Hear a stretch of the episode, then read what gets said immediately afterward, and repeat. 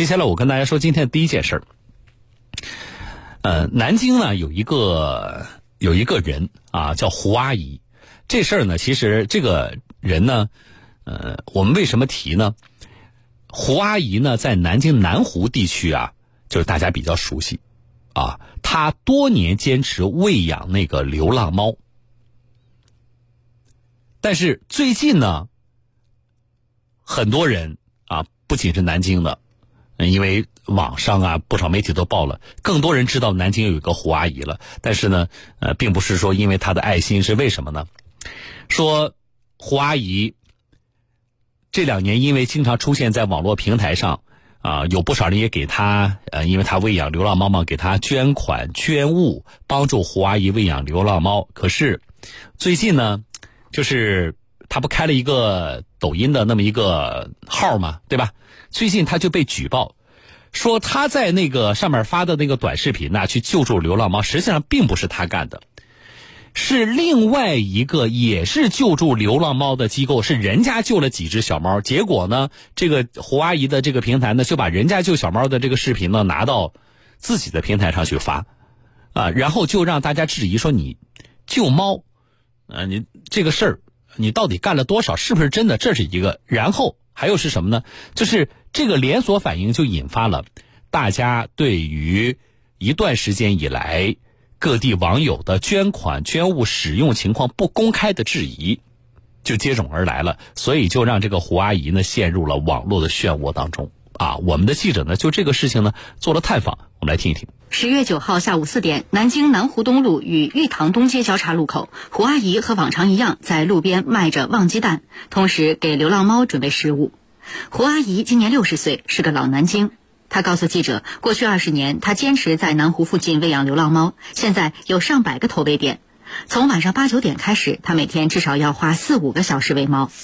没有目的，我不我不抽烟，不打牌，不喝酒，一样爱好都没有。三百六十天，我天天晚上就在这个地方。你为什么这么执着的，就是爱这个猫咪呢？它可怜，被人遗弃了。你晓得，被人遗弃，所以教的惨了。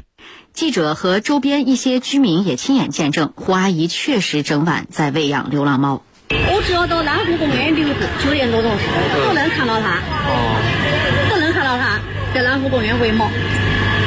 此前，胡阿姨还每月花四千元租房养猫，并用一辆破旧的依维柯在路边饲养流浪猫狗，后被取缔。胡阿姨说自己退休金仅一千多元，为了能继续救助流浪猫，她曾公开募捐。也有来自全国各地的爱心人士自发捐粮捐款救助，才得以延续。哦，一共九年了，这事九年。胡阿姨，这个衣裳都是别大宝送来的哦，不要的衣裳哦。这两年，胡阿姨的身影经常出现在网络平台上。比如，在某短视频平台上，就有一个名为“南京胡阿姨爱心猫狗之家”的账号，实时更新胡阿姨喂养流浪猫的视频。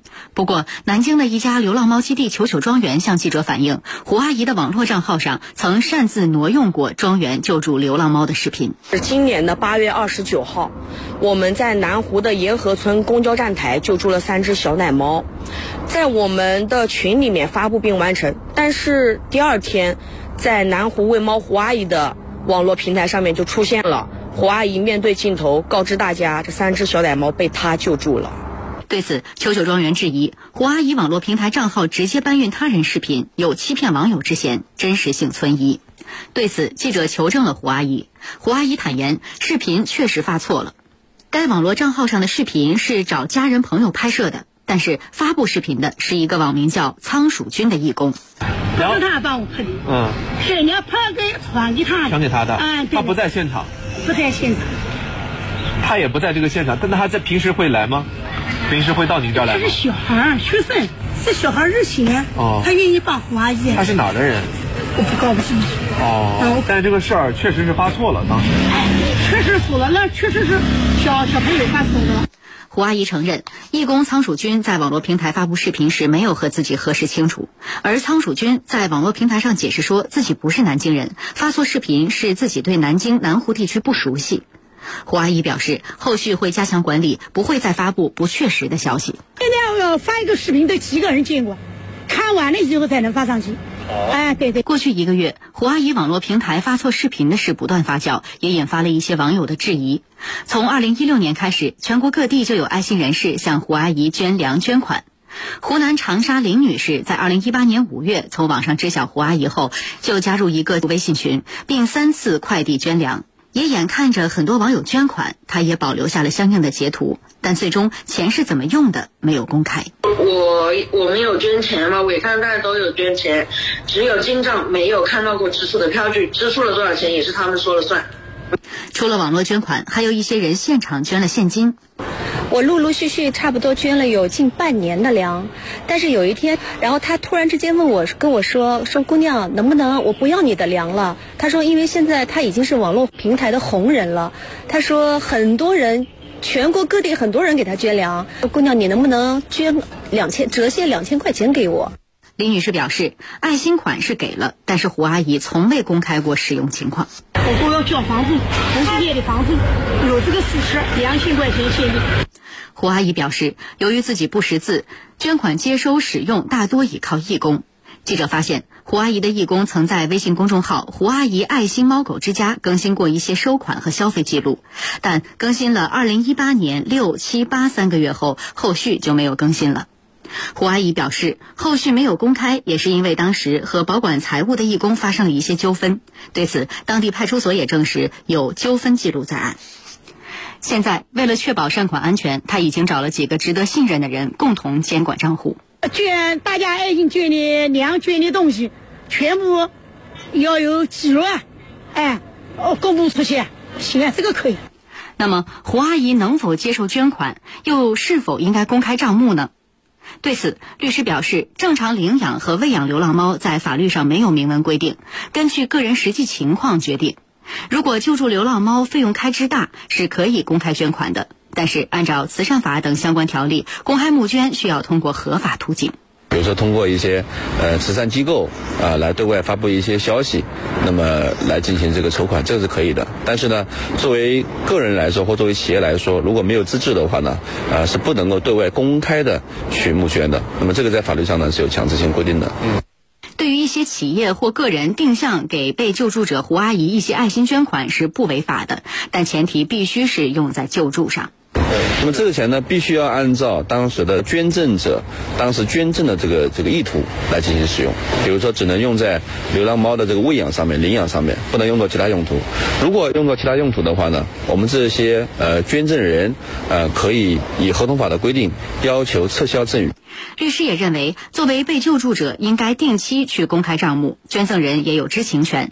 如果善款未用在约定用途上，可以按合同法规定撤销赠与。呃，这个事情呢，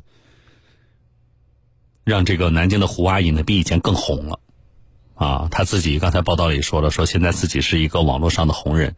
胡阿姨呢，从报道来看呢，说大字不识一个，啊，不识字，但是呢，现在显然她已经是以不是一个人，以胡阿姨这个品牌，并且以一个自媒体机构一样的这样的身份在运作。那么，就让大家看待他和以往我们知道啊，说南湖有一个阿姨每天去公园里喂流浪猫的情况就截然不同了。那么当然，大家对他的要求、期待，甚至像现在的，因为你哪方面没做好的质疑，也就越来越多了。刚才报道里边，律师也都讲过了啊，能不能够募捐，什么情况下应该通过什么样的渠道来募捐，不重复了。但是我只是想说一点。我们是否应该鼓励类似机构的存在啊，或者说个人做这个事情，把它做大之后，啊，像这样一个机构在运作啊，我觉得是可以探讨的。但是有一点，这几年来，大家回想一下，救助流浪狗、流浪猫这样的机构。仅仅是在善款使用方面引发的质疑和纠纷已经有多少？啊，南京原来有一个很著名的，我就就不说叫什么名字了，那么一个机构救助流浪狗的规模已经做得非常大了，结果接连遭到质疑，啊，这第二个又出现在南京，而我们如果把它放到全国来看，这种质疑这几年应该说是新闻不断。我们要不要给这样的机构，就是你想做这个事情，对吧？要不要有一个基本的政府的规范和态度？啊，就是你要做这个事情，啊，你至少要具备什么样的条件，或者是你的整个的机构的运营，至少要符合我几方面的要求。啊，当然这个门槛你不能高的啊，大家想做点好事，救个流浪猫、流浪狗啊，都这个门槛高不可及。这个不行，但是至少我觉得在关键方面，比如说，如果你要募捐，你自己能力不够，你要募捐的话，那么只能通过什么样的一个正规的渠道？这个渠道啊，最重要的是什么呢？钱的监管呢？你的支出、使用，然后你的票据的这个报销、公开，重要的是这个。我们谈这个事情的时候，我不愿意去质疑说，啊，这个机构或某个人，你去做这件事情的初衷，你到底是为了救流浪猫、流浪狗啊，有爱心，你还是就是，呃，愿意啊，为了借这个爱心之名，然后去募捐？我不愿意做这样的质疑，我宁愿相信啊，凡是去做这件事情的人，他们的初衷都是好的。但是，他们去救助这些流浪动物的初衷和他们后续机构的运营需要规范，我觉得这并不矛盾。不是说我们要规范，就是啊，就是对于你去救助这个流浪猫、流浪狗啊，就是一种阻碍，或者说这就是政府呃，我们哪个部门如果出这么规范，就是我们不希望市民这么做啊？我觉得不是的，相反。只有规范才能够走得长远，否则的话，这几年啊，就是不断出现这样的新闻的话，我觉得至少两个，一个就是我们一直在说的，对于大家爱心的伤害，啊啊，我们不信一些这个呃某某字机构了啊，不信一些某平台了，好了，现在我们信一些民间机构，然后你就发现这些民间机构都靠谱吗？啊？然后，呃，你什么感觉？你就觉得我现在想信点爱心，我都不知道找谁能信得过谁。这样事件的层出不穷，同样是对于全社会爱心的一种伤害，对于我们的慈善事业的一种伤害，这是一方面。另外一方面，我们回到救助流浪动物的这个角度来说，你们这些机构不断的被质疑，啊，你们要机构化运营了，啊，甚至你们要自媒体化去运营了，啊，你们要成网红了。但结果，我们看到你们的这个运作有那么多的问题，那么以后啊，这个事儿出多了以后，还有人还有多少人愿意相信这些救助流浪动物的机构，愿意给你们捐钱捐物呢？所以，不管是从啊保护大家的爱心，还是从救助流浪动物的这个行业本身的机构的发展，我都觉得。需要规范，而这个规范呢，靠自发是不可能的，啊，我们是应该有哪个部门，或者说应该有啊，呃，这个不是政府职能部门，或者我们有这相相关的协会，就是一个半官方的你这么一个机构啊，你出台哪怕一个协会的指导性的这么一个规范，至少这个规范呢。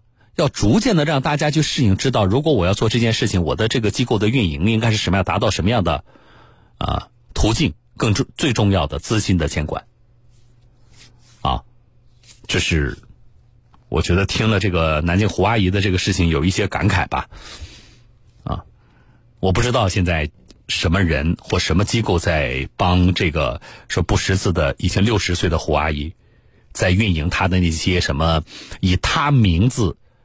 啊，以他的这个名字来注册的那些网络的平台，啊，他如果不识字的话，他本人肯定做不了这个事情啊。而且报道里还说了，之前他不是在微信公众号上都发过那个善款支出的情况，结果他跟那个义工之间又发生了什么的纠纷，都闹到派出所了。啊，没有规范就一定会有纠纷。好了，这事说到这啊。来，这里是小东有话说，我是主持人小东。每天下午四点半到六点钟，我直播啊。有一些听众朋友发了微信，接下来进广告了。我利用广告时间呢，呃，看看大家的微信啊。这个听众朋友洋洋他爸给我发微信，他说鼓励善行，但不希望善良被利用，那么就只有靠监管啊。呃，九九说了，说真的好气呀啊，这个。啊，是自己遇到的纠纷啊！我利用广告时间来看一下大家的微信啊，我是小东，稍后回来。